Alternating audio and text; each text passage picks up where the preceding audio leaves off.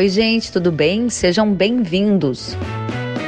No episódio de hoje eu vou compartilhar um pouco de uma palestra que eu fiz a convite da AgroTeams. A feira agrícola deste ano foi totalmente online, uma versão digital para os tempos de pandemia.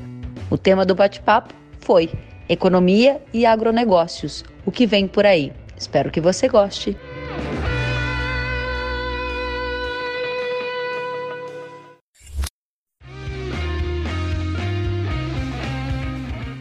Quero começar com a grande questão do momento, que é a questão do coronavírus. Esse foi o grande evento que alterou as dinâmicas dos mercados. E o que, que importa para o setor que nos acompanha, para o agro? É entender os efeitos disso na vida prática. E existem três pontos de contágio do coronavírus, do novo coronavírus, na vida do agro. E eu vou dividi-los. Primeiro, a vida financeira a vida econômica e a vida comercial. Então, começando pela parte financeira, à medida em que o novo coronavírus levou ao isolamento social, houve uma alteração forte no modo em que a economia ao redor do mundo funcionava, operava. Isso aumentou a tensão, aumentou a percepção de risco, houve uma paralisia na economia ao redor do mundo e um dos efeitos colaterais, vocês observam isso no mercado diariamente, foi no dólar. O dólar atingiu patamares próximos a seis reais em 2020 e se a gente tiver que escolher um fator objetivo para elencar o efeito do novo coronavírus no agronegócio, um deles é a via financeira, com o dólar atingindo esse que foi um dos patamares mais altos da história o dólar subiu e impactou na formação de preços de commodities agrícolas em reais por saca aqui no Brasil e aumentou a margem de vários setores exportadores, sejam eles soja, sejam ele milho, café e assim por diante. Segundo aspecto do impacto do novo coronavírus na vida do agro, financeira foi dito, agora vamos falar da parte econômica. À medida em que uma das alternativas para conter a disseminação do vírus é o isolamento social, a economia praticamente parou, ou seja, isso impacta na previsão de crescimento do PIB do Brasil e também do PIB mundial. Efeito prático: PIB do Brasil havia uma expectativa de crescimento superior a 2% para 2020 e agora fala-se em um PIB que pode encolher mais de 5% neste ano. Efeito prático na via que a gente está falando agora econômica. PIB mundial também deve encolher, até porque esse é um problema que atinge todas as nações ao redor do mundo. Terceiro aspecto do novo coronavírus impactando no agronegócio, via comercial. E aqui eu destaco o protagonismo do agro do Brasil, que nestes primeiros quatro meses do ano, em que a gente está já observando os efeitos do novo coronavírus, o Brasil aumentou as exportações e isso revela o nosso protagonismo como fonte segura de fornecimento de alimentos ao redor do mundo. Nós só não só garantimos o abastecimento interno da população brasileira, que não viu faltar alimento na mesa, assim como nós exportamos para o mundo inteiro. Esse é um momento muito importante de chamar atenção para isso, ou seja, são três vias aqui do efeito do coronavírus na vida prática do agro: via financeira, via comercial e via econômica. Via financeira, o efeito foi aumento da tensão e do risco que impactou na taxa de câmbio que levou a próximo de seis reais e impactou a formação de preço de commodities agrícolas exportáveis e também de insumos, algo que a gente vai abordar na sequência. Segundo aspecto é o econômico, que eu já mencionei, revisão na expectativa de crescimento da economia neste ano, e o terceiro aspecto é o comercial, com o Brasil sendo o único país agrícola do mundo que aumentou as exportações durante este período de pandemia, ou seja, algo super relevante. Vamos avançar um pouquinho mais em tratar de guerra comercial, que é o segundo destaque que eu escolhi para a gente conversar hoje. Por quê? O efeito do coronavírus a gente já observou, ele mudou as rotinas de todos nós. Qual é a questão agora que a gente tem que observar é a questão da guerra comercial, que é aquela disputa entre Estados Unidos e China. À medida que China e Estados Unidos ampliam essas taxações entre si, o Brasil observa oportunidades. Isso aconteceu em 2018, em 2019, à medida em que a situação piorou entre Estados Unidos e China, o Brasil conseguiu também exportar mais, porque o Brasil compete com os Estados Unidos no mercado agrícola internacional. Se há uma disruptura nesses dois, a gente consegue abocanhar parte desta oportunidade. O que acontece de agora em diante é que há uma análise no mercado de que, à medida em que o presidente dos Estados Unidos classifica o novo coronavírus de vírus chinês, isso é um sinal claro de que as tensões entre Estados Unidos e China tendem a aumentar. E à medida que as tensões entre Estados Unidos e China aumentam, há a percepção, claro, por um lado, de que a guerra comercial pode piorar o cenário de uma já debilitada economia mundial e segundo que o Brasil pode se aproveitar disso para continuar vendendo mais para a China, que é o principal parceiro comercial do Brasil. Vamos lembrar que neste momento até agora, com a taxa de câmbio favorável à exportação de produtos brasileiros, a soja do Brasil é uma das mais competitivas no mercado internacional. Então o chinês buscou soja no Brasil, o Brasil aumentou as exportações e isso fortaleceu o preço pago ao produtor brasileiro. A pergunta que muitos de vocês que nos assistem devem estar se fazendo é: Haverá continuidade desse movimento? Para a gente entender se haverá uma continuidade do Brasil como um dos protagonistas no fornecimento de commodities agrícolas para a China, a gente precisa, um, entender se vai ter um aumento de tensão entre Estados Unidos e China o que nós temos hoje na mesa é um cenário de fartura, no sentido de que sim, estes países podem continuar com a tensão elevada, já que o novo coronavírus é, desestruturou né, a economia ao redor do mundo e o hoje atual presidente dos Estados Unidos, Donald Trump, é, classifica parte da, da culpa para essa situação a China. Ou seja, esse é um sinal objetivo de que essa tensão pode se agravar. Ainda há questões envolvendo Hong Kong que estão no nosso radar e que podem fomentar essa linha de raciocínio, que é uma linha que mostra uma piora na relação entre Estados Unidos e China. Vale fazer um parênteses aqui. Esse é um ano de eleição lá nos Estados Unidos. E se houver continuidade do Partido Republicano à frente da presidência dos Estados Unidos com uma reeleição para Donald Trump, a gente acredita sim que há uma tendência dessa relação que já é um pouco estremecida permanecer assim, o que pode facilitar a situação para o mercado agrícola brasileiro e a China acaba comprando mais do Brasil e menos dos Estados Unidos. Lembrando que a China já deixou isso bastante claro, ela vai comprar de quem tiver preço melhor. Ultimamente o preço do melhor era o do Brasil, devido devido à taxa de câmbio. Lá nos Estados Unidos sobrou então hum, oferta desses produtos e a confiança do produtor norte-americano atingiu um dos piores patamares em três anos, dado que o ano passado eles tiveram um problema climático, dado que a guerra comercial também acabou impactando na venda destes produtos e lá nos Estados Unidos o preço no mercado internacional não está cobrindo parte do custo de produção. Isso significa perda de confiança para o setor. Então, basicamente, o que nós temos hoje é a Bolsa de Chicago com alta de preços, uma sinalização de que o governo chinês deve cumprir a fase 1 do acordo comercial, ao mesmo tempo em que a China já deu sinais claros de que está buscando mais alimentos, principalmente os grãos, para formar estoques, já que está preocupada com a situação da Covid-19 em fornecedores como Brasil e Estados Unidos, que estão entre os países que lideram o maior número de casos de doença. Essa é a situação no mercado hoje, certo, gente? Então, só para a gente continuar juntos. Começamos com o coronavírus, avaliamos os efeitos em três vias Avançamos mais um degrau e falamos dos efeitos do novo coronavírus na relação entre China e Estados Unidos, o que significa observar se haverá ou não uma continuidade da tensão elevada entre essas duas nações, que significa na prática a continuidade da guerra comercial, que já favoreceu o Brasil em 2018 e 2019, porque quando Estados Unidos e China brigam, a gente tem mais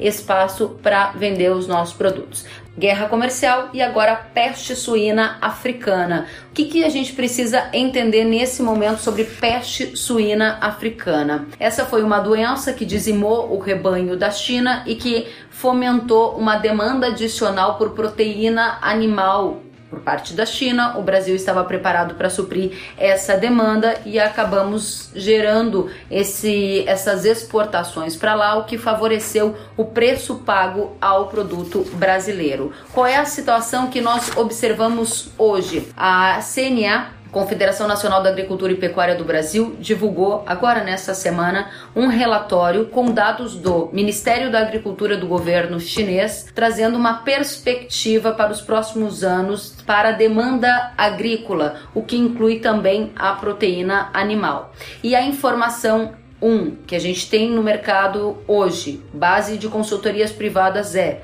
ainda há um gap, ou seja, um, um intervalo ali para ser preenchido que precisará ainda demandar mais carnes por parte de outros países, a exemplo do Brasil, ou seja, ainda precisa de carne para enviar para lá, devido ao problema que a China teve com a peste suína africana, que gerou esse, esse buraco né, na oferta, e o Brasil pode ser um dos principais países para fornecer esta proteína, não só bovina, assim como suína e de aves. A grande pergunta é: até quando, Kellen, a gente vai conseguir aproveitar esta oportunidade no mercado? Dados do Ministério da Agricultura chinês indicam que a partir de 2023 a China pode já diminuir esta demanda em função de uma modernização no plantel chinês que está acontecendo, que culminou com o problema da peste suína africana lá, gerou a necessidade de modernizar os sistemas de produção de proteína por lá, mas isso ainda leva um tempo até que a situação se normalize. Então, a expectativa que nós temos no mercado é que pelo menos até 2023 ainda haja essa demanda por proteína animal por parte da China,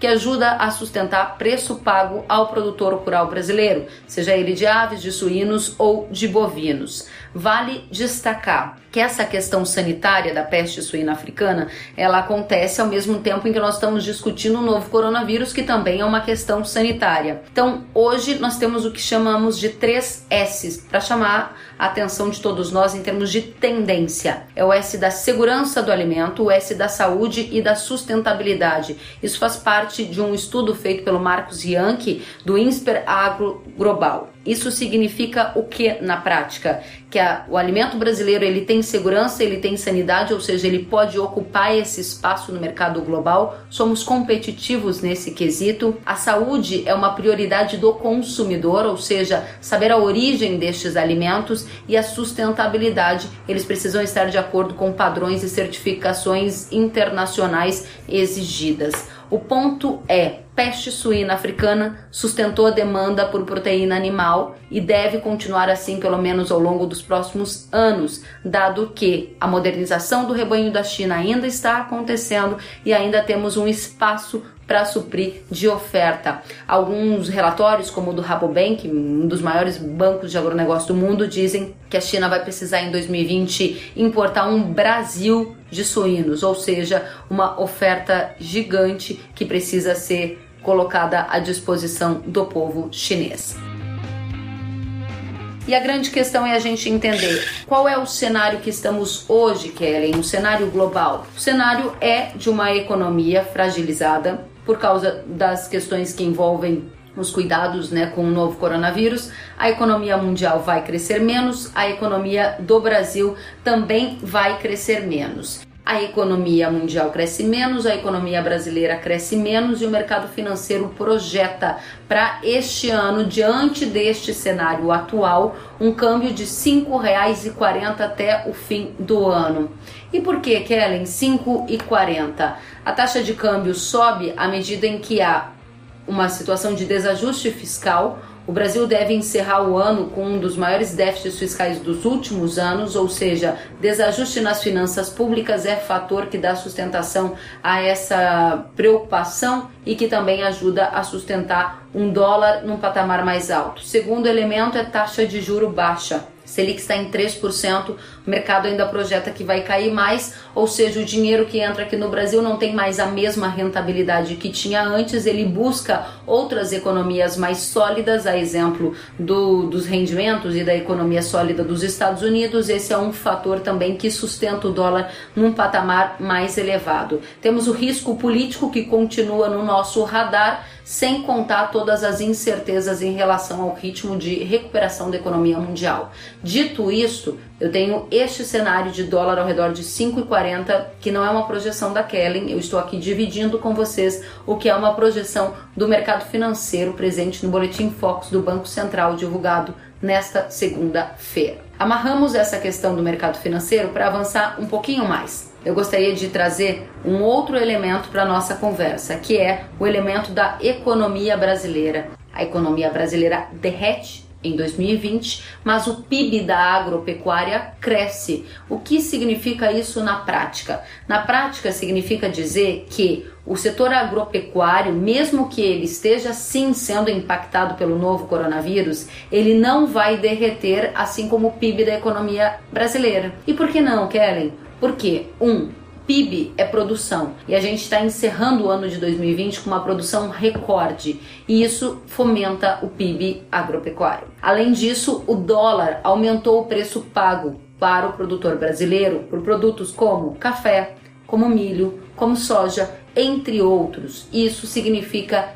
preço mais alto. PIB com alta da produção, alta no preço, cresce. Então a gente espera para 2020 um PIB da agropecuária crescendo ao redor de 2, um pouco mais do que isso neste ano. Em qual cenário nós estamos? Peço para avançar um pouquinho mais em termos de expectativas, né? Nós temos aqui um exercício importante para fazer. Quando a gente fala de expectativa, a gente fala de sinais e de ruídos, e esse é um elemento que eu gostaria de deixar muito claro nessa conversa. Há muito ruído, um número demasiado de informações, uma série de incertezas e a gente precisa fazer uma filtragem. Onde é que está o sinal, onde é que está o ruído? E esse é o meu dever aqui nesse nosso bate-papo. Dizer para vocês, basicamente, o sinal é positivo para o agronegócio brasileiro. Existem muitos ruídos políticos, existem muitas incertezas econômicas, existem muitos fatos. Nós não temos como administrar toda a informação que recebemos e acabamos nos conectando com parte desta informação. Eu estou aqui fazendo um exercício de chamar a atenção e destacar os sinais. O sinal para o agronegócio brasileiro ainda é muito positivo. Mesmo que estejamos na pior crise da história recente, o agro ainda se mostra um setor bastante dinâmico, sendo menos afetados do que outros setores da economia. Por quê? O agro é uma atividade essencial, não parou, depende né, da produção de alimento, ele produz alimentos, ou seja, algo que a demanda continua, mesmo que diante de uma pandemia aí com problemas de renda. E o outro elemento é que sim, alguns setores acabam sendo mais impactados. Vamos citar o etanol, que sofreu muito com uma redução de demanda de combustível. Vamos citar os lácteos que tiveram algumas situações pontuais em função da perda de renda. As pessoas começam a comprar, por exemplo, menos alimentos com um valor mais alto porque elas tiveram uma perda de renda efetiva o ponto é que mesmo durante uma pandemia, o preço do arroz subiu, teve muito mais gente comprando arroz. A gente viu o preço do feijão subir, a gente viu o preço do milho subir, a gente viu o preço da soja e assim outras culturas, como eu já falei. O sinal é que o agronegócio, mesmo estando vivendo uma das piores crises da história recente no mundo, ainda se mostrou um setor forte, dinâmico e robusto. O dólar fomentou a renda, e com a renda a expectativa para crescimento de área, por exemplo, da soja, que deve ter um aumento de área recorde em 2021, dados de consultorias de mercado. Eu quero aproveitar que nós estamos falando justamente de sinal e de ruído para aproveitar esse momento, chamar a atenção de vocês, dizer que havia uma grande preocupação, né, com todos os riscos políticos. Quero aqui dizer para vocês que o dólar hoje está ao redor de 5,27 caiu a cotação da moeda norte-americana com a percepção de que o risco político está menor, passado o episódio do vídeo e a interpretação do mercado de que o presidente Bolsonaro saiu mais fortalecido desse episódio do que estava antes, justamente com a sua base, e isso no mercado financeiro foi observado como uma oportunidade, a bolsa subiu, o dólar caiu. Há também repercussão do mercado global, em que algumas economias voltam às atividades gradualmente, isso também é bem percebido, por isso também que o dólar sobe, o dólar cai. cai ao redor de 5,27, estando ainda em um dos patamares mais altos da história. O que eu quero dizer para vocês é que existem muitos ruídos, mas o sinal ainda é bom. O sinal é de que o agro melhorou a sua imagem como fornecedor global confiável, garantiu o abastecimento de alimento na mesa de todos os brasileiros sem faltar alimento, mostrando um sistema de logística e abastecimento muito eficiente. Os portos brasileiros não pararam. Prestem atenção, nós aumentamos exportação. Eu conversei com o presidente do Porto de Paranaguá e presidente do Porto de Rio Grande nos últimos dias. O Porto de Rio Grande bateu recorde em 2020. Porto de Paranaguá, a mesma coisa. E quero aqui também trazer um sinal importante. Muitos estavam preocupados sobre qualquer efeito nos portos para a entrada de fertilizantes no Brasil e eventuais impactos na próxima safra. O que eu quero dizer para vocês é que, pelo menos pelo Porto de Paranaguá, que recebe 33% dos fertilizantes do Brasil, dados são de que 14% a mais do que na mesma época do ano passado, ou seja, as entradas de fertilizantes estão aceleradas, antecipadas, então já temos um bom percentual deste insumo dentro do mercado brasileiro. Eu elenquei aqui pelo menos quatro itens para mostrar que o agro tem saído muito bem dessa situação de crise. Então, tirando o cenário em que alguns setores sim são drasticamente impactados dentro do próprio agro, majoritariamente o agro está vivendo oportunidade. Vamos avançar um pouquinho mais, que eu quero respeitar o tempo aqui da produção. Dizer que a tributação é algo que continua no nosso radar como eventual risco, não enxergo isso no curtíssimo prazo. Tinha uma preocupação com a não renovação do convênio 100. Em plena pandemia, em todas essas discussões, foi renovado, vale até dezembro desse ano, convênio 100 que garante a redução de ICMS sobre a compra, por exemplo, de insumos agropecuários, algo que a gente segue observando é tributação, mas nesse momento com uma menor tensão, porque realmente as coisas mudaram muito. Avançando um pouco mais, gente, eu quero chamar a atenção para outra mudança prática que já aconteceu na vida do agro, que é a agricultura 4.0. Quanto os senhores ouviram falar sobre isso nos últimos tempos, né? A agricultura 4.0 está vindo, está vindo, chegou. Tá aqui a nossa experiência de hoje. Estamos fazendo um bate-papo virtual para centenas de pessoas. Isso é agricultura 4.0. Feiras digitais. É exatamente o que vocês estão fazendo. Isto é agricultura 4.0. Lembrem, nós não estamos mais falando do futuro, nós já estamos falando do presente. O que, que vai acontecer com o agro brasileiro? Pesquisa da McKinsey, uma das maiores consultorias do mundo, dizendo que a compra de insumos via online vai crescer demais. Isso já está acontecendo. Toda aquela desconfiança e insegurança que tinha começa a ficar em segundo plano e as dinâmicas de negociação começam a mudar. Uma das grandes questões que a pandemia vai deixar é justamente isso, uma aceleração da digitalização no agro, seja pelas feiras agropecuárias acontecendo digitalmente como essa, seja por essas negociações de safra de insumo via online, algo que já está acontecendo e que vai crescer ainda mais.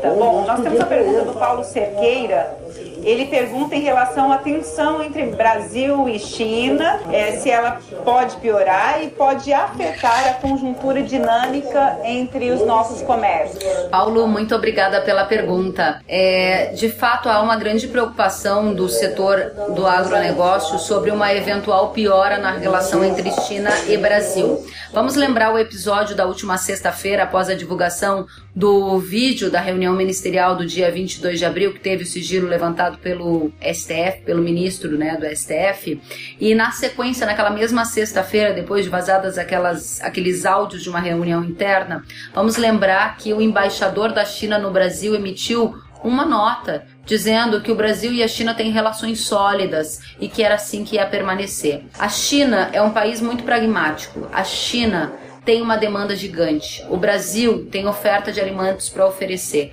O que nós precisamos fazer é cuidar bem dos nossos clientes, sermos competitivos e responsáveis. Assim como somos na nossa vida privada enquanto empresas, o Brasil precisa ser enquanto país. Ou seja, nós temos ali uma compatibilidade Brasil e China, no sentido de que um precisa e o outro tem para oferecer. Agora a gente só precisa cuidar daquilo que é dito para não gerar uma ruptura desnecessária nessa nesse link comercial que funciona muito bem. Guardadas as diferenças e as questões políticas que cada indivíduo possa ter, o que nós estamos falando aqui é de negócio. Enquanto negociadores, enquanto mercado, Brasil e China são complementares. Basta que a gente faça um trabalho bem feito, cuide da nossa relação comercial e guarde outras questões para outros foros. Temos uma segunda pergunta aqui, Kellen, por gentileza, é do Cláudio Carvalho. Ele pergunta o seguinte: O mercado externo vai indo muito bem e como vai estar se comportando o mercado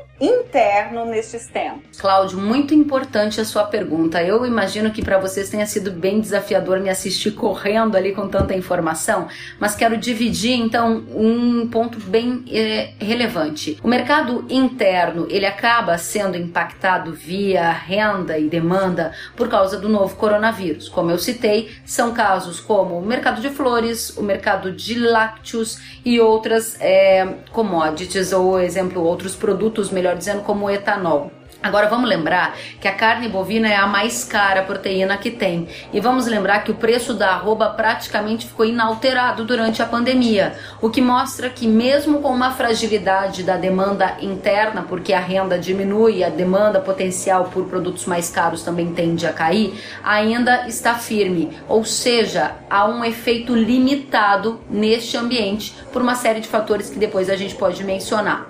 No cenário internacional, vamos lembrar que o preço das commodities agrícolas, vamos citar o milho, no mercado internacional está em um dos mais baixos patamares em mais de uma década. Toda a conjuntura do novo coronavírus gerou um excedente do grão em função da baixa necessidade para a produção de etanol, junto com uma expectativa de safra cheia nos Estados Unidos, faz com que o preço do milho no mercado internacional esteja em um dos mais baixos patamares. O que a gente tem que chamar atenção aqui é que lá nos Estados Unidos eles estão com a confiança mais baixa em três anos. Por quê? Porque o cenário adverso atingiu em cheio a formação de preços dado oferta e demanda. E por que que no Brasil o setor exportador não está da mesma forma? Fator câmbio. Então vale muito a gente observar, além do fator câmbio, os fundamentos de oferta e demanda. Objetivamente respondendo, alguns setores sentem mais, outros sentem menos. De maneira geral, o agronegócio brasileiro Gente, está sentindo menos do que outros. É, nós estamos com um tempo bem apertadinho, mas ainda hum. eu gostaria que você fizesse as suas considerações finais, já que a gente teve que eliminar ali os dois últimos slides. Tem como resumi-los rapidinho para gente, por gentileza? Por favor, eu gostaria também de deixar esse recado aqui para nossa audiência, porque é relevante que a gente faça um antes e um depois, né? Quero deixar aqui alguns recados importantes. Nós temos então recados para a gente observar que vem por aí, era o tema do nosso bate-papo, né? Maior safra da história vai ser semeada em 2021 preço subiu, aumenta o interesse na produção desse produto. Estou falando de soja, deve ter a maior safra semeada da história. Segundo aspecto, o que vem por aí, um ambiente pós-pandemia de muita preocupação com sanidade animal, com segurança do alimento, e esse deve ser um dos elementos em que o Brasil tem espaço para ser mais protagonista. Terceiro fator, demanda firme por proteína animal. Vamos lembrar que a China, pelo menos até 2023, ainda vai estar reorganizando seu plantel doméstico. E isso abre espaço para que o país continue a ser um grande fornecedor de proteína animal. Quarto elemento que eu queria trazer aqui, neoprotecionismo. À medida em que a gente vê uma crise como essa, os outros países ao redor do mundo começam a se fechar. Isso a gente já observou em alguns exportadores. O Brasil precisa cuidar das suas relações relações internacionais. Somos um protagonista no abastecimento global e criar novos mercados, abrir novos mercados é uma ótima estratégia para garantir preço firme ao nosso produtor rural e sustentabilidade econômica. Chama atenção para um quarto elemento que vem por aí, novos hábitos na China. Novos hábitos vêm junto com uma urbanização que deve chegar a cerca de 70% em 2029, hábitos de consumos de congelados, hábito de demanda pelos chamados superalimentos, alimentos com maior teor nutricional. E o que vem por aí ainda é o Brasil com um protagonismo muito grande nesse cenário de é, global, assim, de fornecedor de alimentos, o agronegócio se digitalizando, o agronegócio muito profissionalizado, aproveitando a alta do dólar para fixar preço e garantir renda, garantir margem. O ponto é que o futuro é incerto e quando o futuro é incerto, cautela e frieza para garantir o lucro no bolso são algumas das receitas simples para continuar competitivo em um cenário muito dinâmico que está mudando demais a cada novo dia. Muito obrigada. Nós conversamos aqui com a jornalista especializada em economia e agronegócios, Kellen Severo, que deu uma palestra sobre o tema e perspectivas para o futuro. Muito obrigada. Uma aula praticamente, muitas dicas valiosas. Obrigada, muito. Nós ficamos agradecidos pela sua participação aqui.